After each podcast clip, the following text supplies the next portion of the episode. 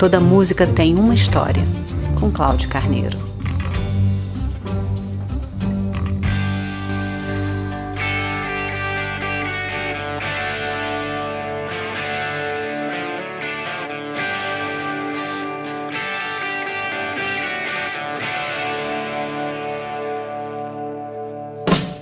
Nascidos na Escócia, os irmãos Angus e Malcolm Young foram morar na Austrália ainda crianças, e foi lá que a banda ACDC se formou 10 anos depois, em 1973. Há controvérsias sobre o que motivou o nome ACDC, mas quem imagina alguma referência a Cristo está absolutamente equivocado. Malcolm e Angus notaram a sigla que significa corrente alternada, corrente contínua, na máquina de costura da irmã deles, Margaret, e acharam que aquilo simbolizaria a energia que a banda demonstrava. Quando descobriram que, na Austrália, a expressão ACDC era uma referência chula à bissexualidade, eles nem ligaram e seguiram em frente. O resto é história.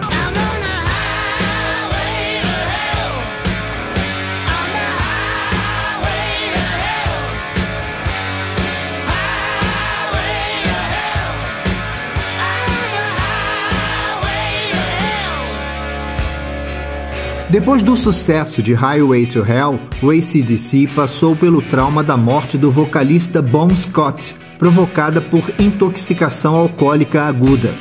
A entrada de Brian Johnson permitiu que se pensasse no próximo disco, o sétimo da banda.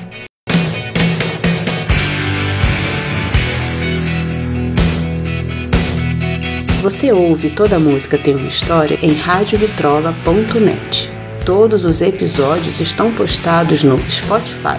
Toda música tem uma história é também um e-book na Amazon.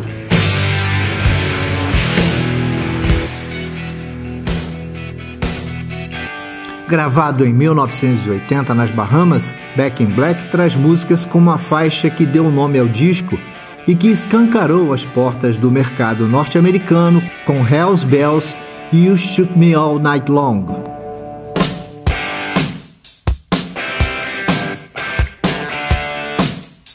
Na lista de discos mais vendidos do mundo, o ACDC ocupa simplesmente a segunda posição com Back in Black. Thriller, de Michael Jackson, e Dark Side of the Moon, do Pink Floyd, ficam em primeiro e terceiro lugar, respectivamente. Estima-se que o ACDC já vendeu 200 milhões de cópias em todo o mundo. Back in Black é considerado a sua obra definitiva e faz referência ao luto provocado pela morte de Scott. A letra da canção diz: Esqueça o carro fúnebre, porque eu nunca morrerei. Tenho nove vidas e olhos de gato. Um sinal de que morrer não é sempre um fim e pode ser apenas o começo. Toda música tem uma história.